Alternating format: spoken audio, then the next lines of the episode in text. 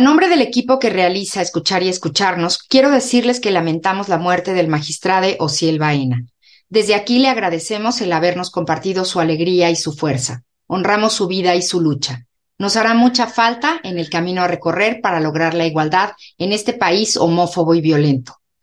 Nos sumamos al pedido de justicia para Ociel.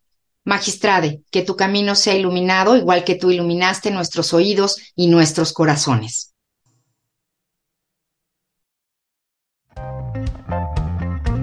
Un espacio para el diálogo y la suma de ideas. Escuchar, y, escucharnos. Construyendo igualdad.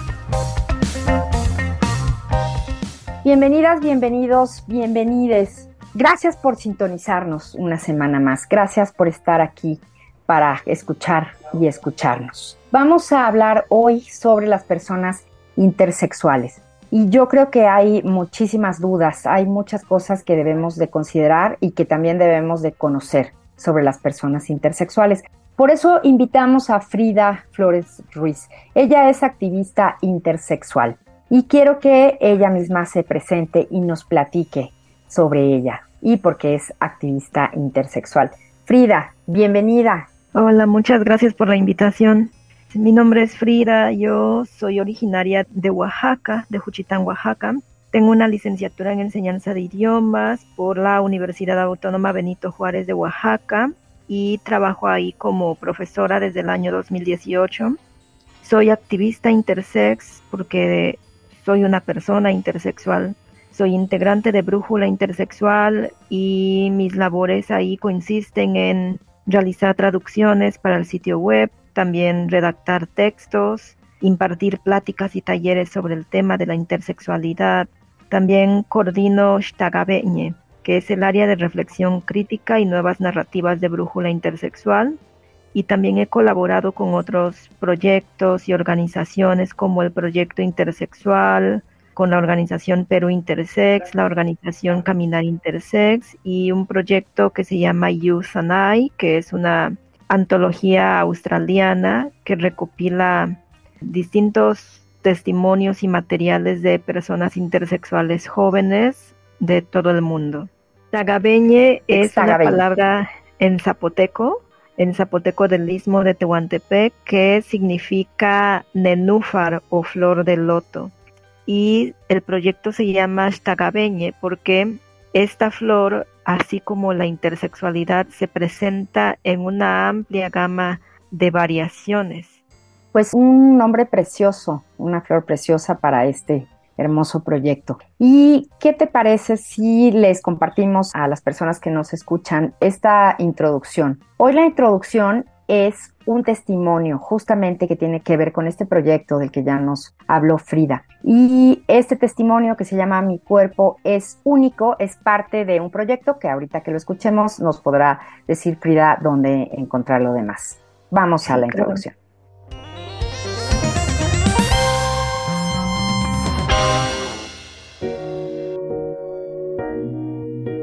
Mi cuerpo es único.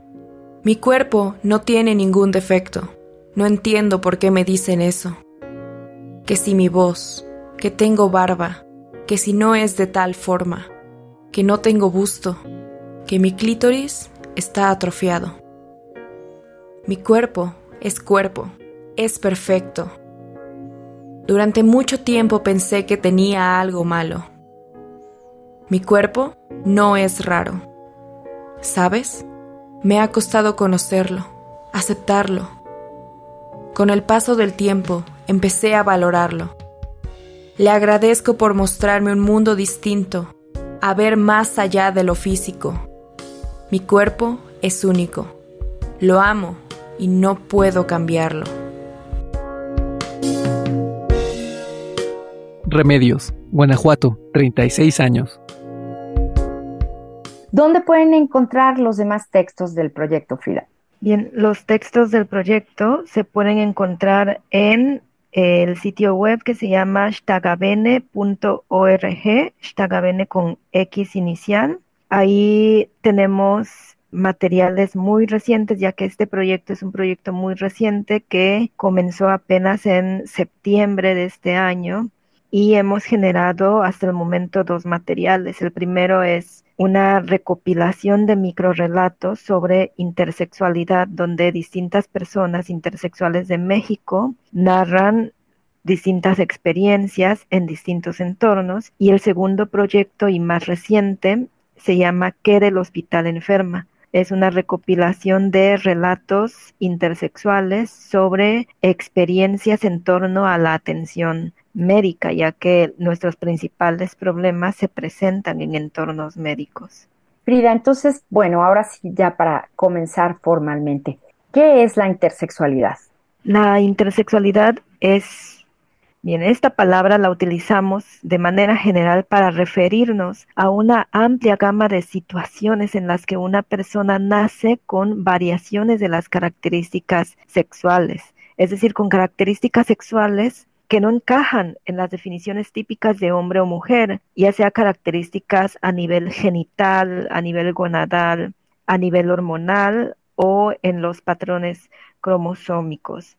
Entonces es muy importante aclarar aquí que la intersexualidad no es una identidad de género, no es una orientación sexual, no es un tercer sexo, porque si es cierto que la intersexualidad implica una corporalidad no binaria, la expresión tercer sexo pues es totalmente inexacta porque no existe una corporalidad intersex única al contrario, existen diversas variaciones corporales y algunas tienen características más masculinas o más femeninas que otras. Y también es importante mencionar que la intersexualidad no es una enfermedad, no es una malformación que deba ser corregida y tampoco implica un problema de salud. Por eso nos parece muy importante que estés hoy aquí con nosotras explicándonos esto. Me parece que es justo el momento y, el espacio para todas estas aclaraciones y te agradecemos muchísimo que nos compartas tus experiencias. Y Frida, ¿cómo viven las personas intersexuales su variación? Nos hablabas de la flor y de tal vez la soledad de estas flores, del nombre elegido para el proyecto. ¿Cómo se vive?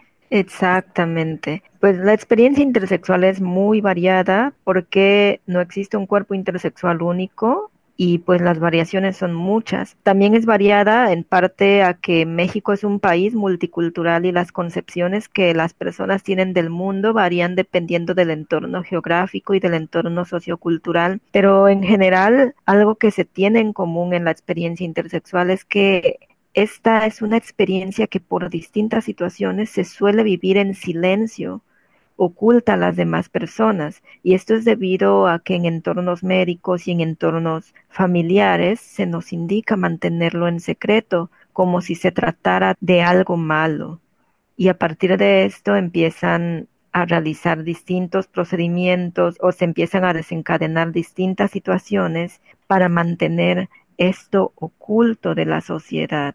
Entonces, comúnmente la intersexualidad es algo que se vive totalmente en aislamiento, en soledad, con muchas dudas, muchas confusiones, porque pues no nos explican acerca de lo que nos ocurre. Al contrario, nos ocultan información. Si es posible encontrar a, a varias personas intersexuales dentro de una misma familia, pero es muy poco común. Entonces, sí es algo que frecuentemente y comúnmente se vive en soledad, hasta que llega un momento en que nosotros decidimos salir de esa soledad y buscar a otras personas con características similares a las nuestras.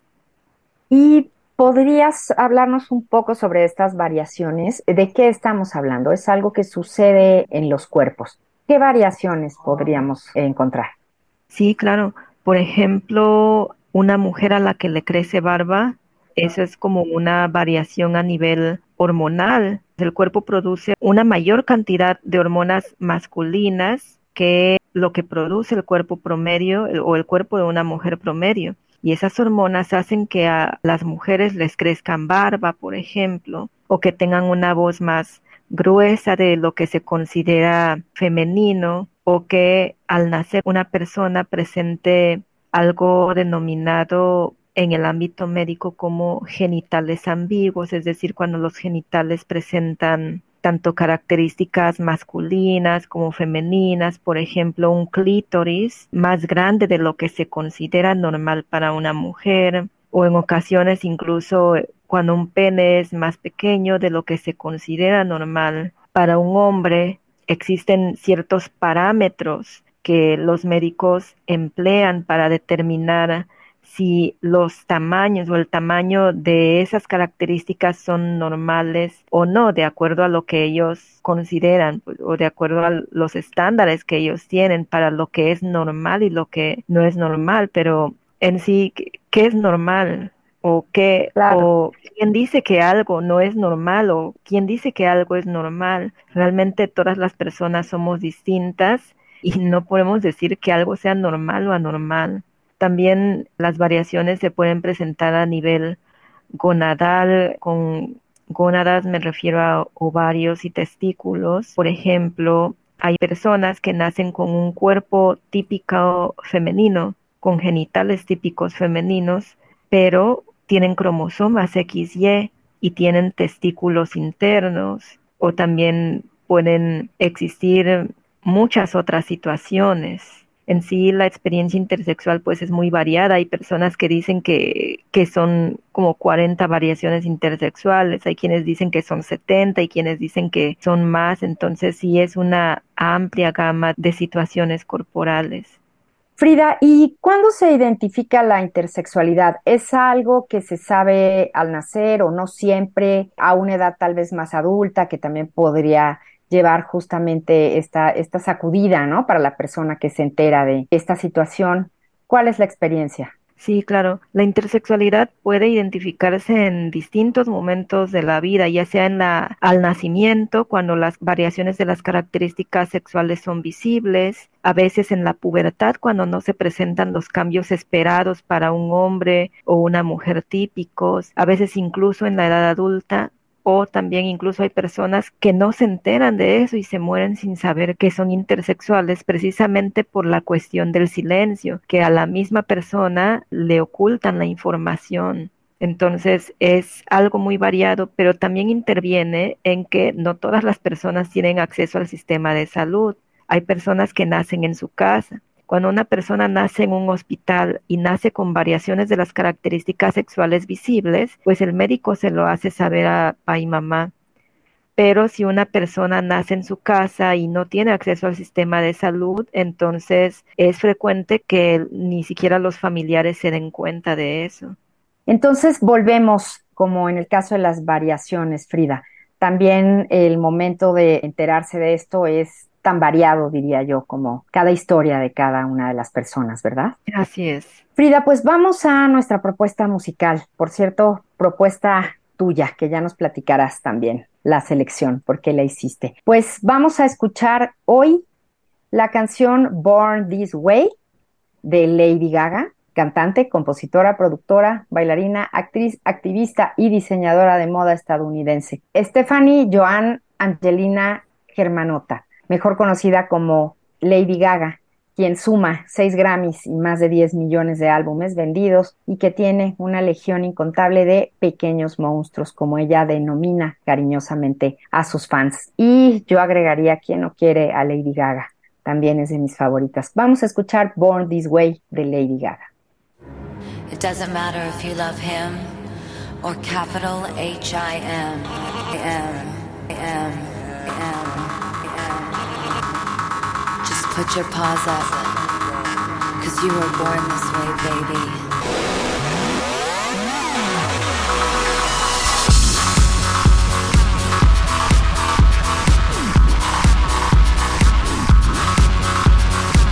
My mama told me when I was young, we're all superstars. She rolled my hair, put my lipstick on in a glass of her boudoir. There's nothing wrong with loving who you are, she said, cause he made you perfect, babe. So hold your head up, girl, and you'll go far.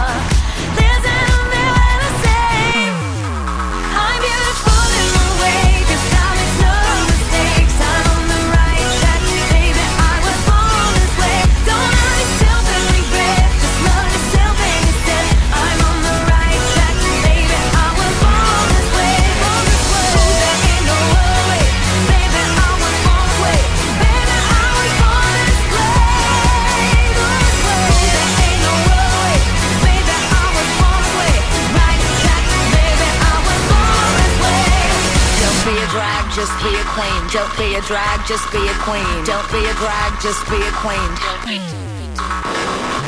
Give yourself prudence and love your friends. Subway can rejoice the truth. In the religion of the insecure, I must be myself, respect my youth. A different law is not a sin. Believe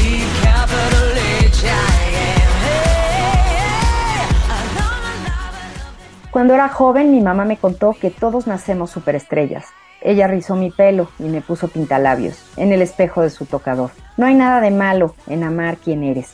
Ella dijo, porque Dios te hizo perfecta, cariño. Así que levanta tu cabeza, chica, y llegarás lejos. Escúchame cuando te digo, soy hermosa a mi manera, porque Dios no comete errores. Estoy en el camino correcto, cariño. Yo nací así. Born This Way, un himno total de Lady Gaga. Pues hoy estamos hablando justamente del tema personas intersexuales con Frida Flores Ruiz, activista intersexual. Y Frida, yo quisiera que nos compartieras por qué elegiste esta canción. Sí, claro. Pienso que esta canción sí resuena mucho en la experiencia intersexual. Y yo hablo desde mi experiencia porque no puedo hablar por los demás o no puedo generalizar. Pero lo que dice Lady Gaga y específicamente ese fragmento que, que leíste, que habla acerca de aceptarse a uno mismo y quererse a uno mismo como es. Entonces, habla de la belleza con la que nace una persona. Entonces, las personas intersexuales nacemos con cuerpos que no tienen nada de malo, pero nos hacen creer, el sistema nos hace creer que sí, que sí hay algo malo, o nos hace creer que debemos avergonzarnos de lo que somos y que por eso debemos mantenerlo oculto, o que hay un problema o que estamos enfermos, cuando en realidad no es así. Entonces pienso que esta canción nos lanza un mensaje de amor hacia nuestros cuerpos, un mensaje de aceptación y un mensaje no solo para las personas intersexuales, sino para todas las personas en general y para todos los cuerpos en general. Muchas gracias por compartirnos, Frida. ¿Cuáles son los problemas más comunes que enfrentan las personas intersexuales? Los principales problemas se llevan a cabo en los entornos médicos, donde los cuerpos son patologizados y son estigmatizados porque en primer lugar se indica a las personas y a sus familiares mantener la condición intersex en secreto, esto para preservarlo todo en silencio, en secreto, para que nadie se entere, para que no cause una alteración en la sociedad y para preservar este silencio se aplican procedimientos de modificación corporal que son médicamente innecesarios para la salud. Algunos de estos procedimientos son cirugías genitales que el movimiento intersexual ha descrito como prácticas de mutilación genital intersexual. También se llevan a cabo otros procedimientos totalmente innecesarios que tienen repercusiones en la salud de las personas. Son procedimientos que se llevan a cabo en la infancia cuando la persona no tiene la edad suficiente para proporcionar su consentimiento de manera informada. De esta manera se violan los derechos a la autonomía, a la autodeterminación y a la integridad corporal porque no permiten que sea la persona quien decida si quiere modificar su cuerpo o no.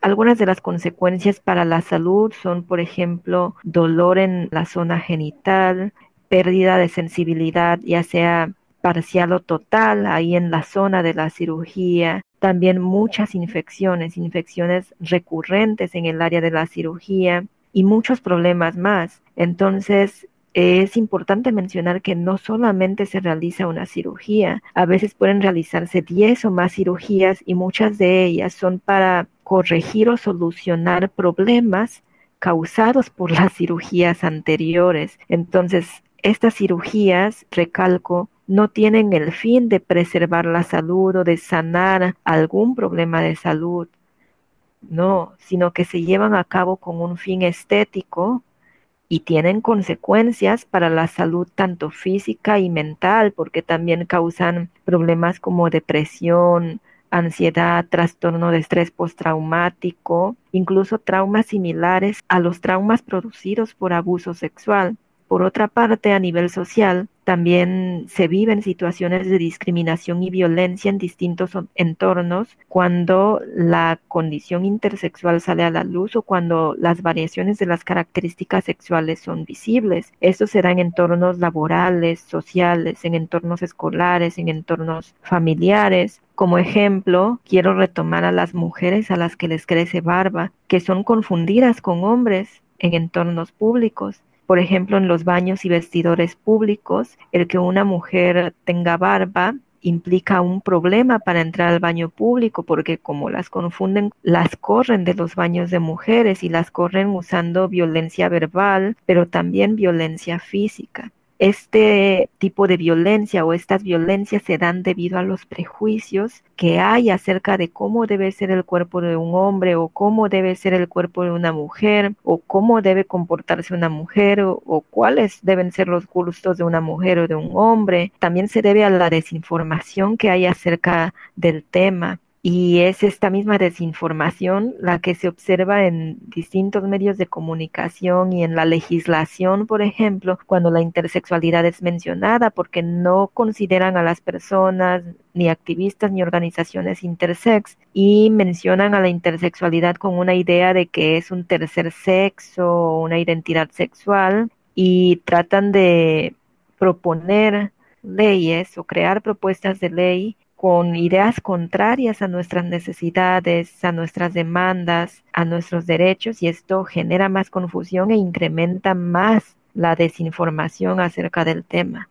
¿Qué dirías tú que tendría que tomar en cuenta el personal médico para la atención a las personas intersex?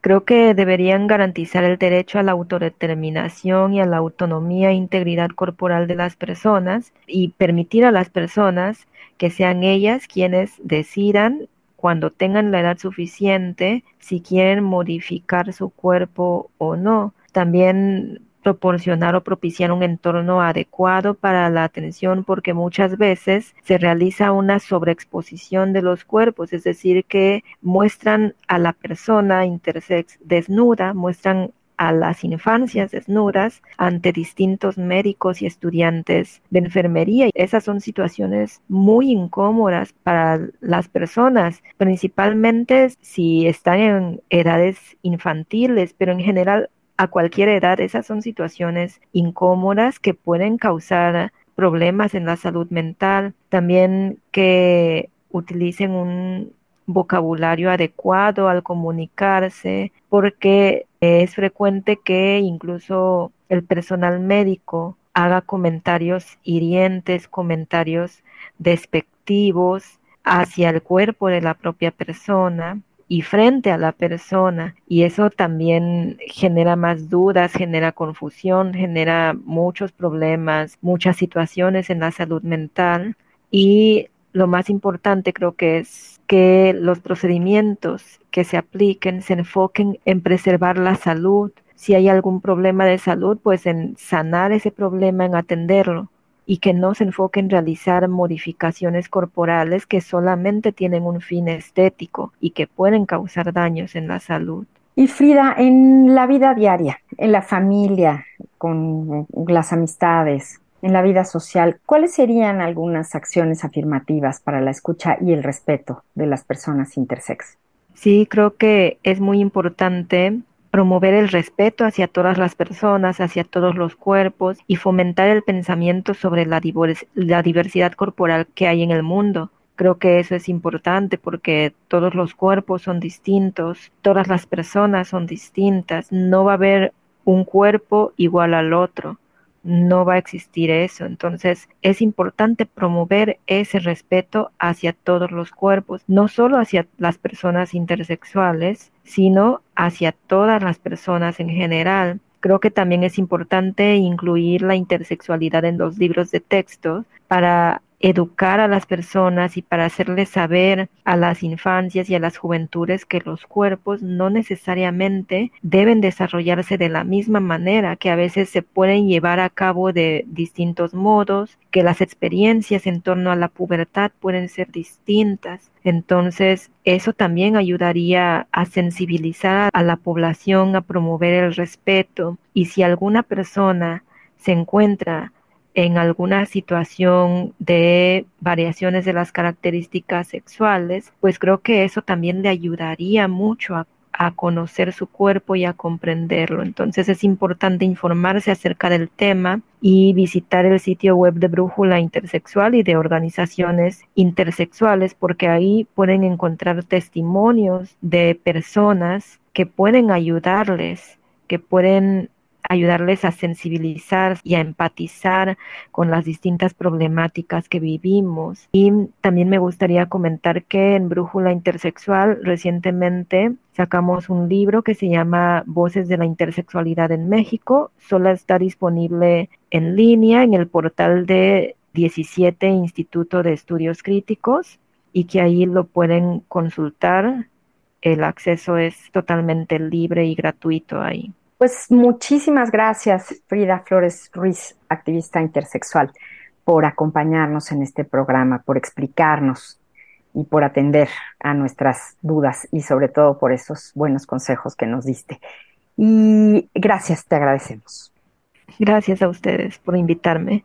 Y pues bueno, Frida, que todas estas flores de las que nos hablaste inicialmente en un símil a las personas intersexuales no crezcan solas, que florezcan y que sean hermosas en sus propios colores y formas. Gracias, esto fue Escuchar y Escucharnos. En la producción, Silvia Cruz Jiménez y Lisbeth Mancilla. Yo soy María Amalia Fernández. Estamos construyendo igualdad y para eso necesitamos escucharnos. Les esperamos la próxima semana. Palabras copio. Medicina. La medicina es una ciencia encargada del estudio de la vida y muerte de los seres humanos. Se especializa en todas las áreas que hacen referencia en cuanto a su salud, diagnóstico, tratamiento y prevención de las enfermedades. Es el arte que se ocupa del mantenimiento de la salud o de curar y prevenir afecciones y dolencias en un individuo.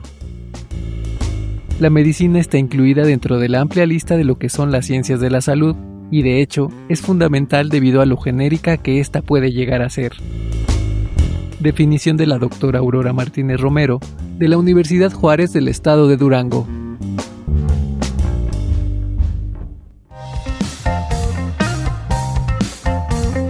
Un espacio para el diálogo y la suma de ideas. Escuchar y escucharnos. Construyendo igualdad. Una producción de Radio UNAM.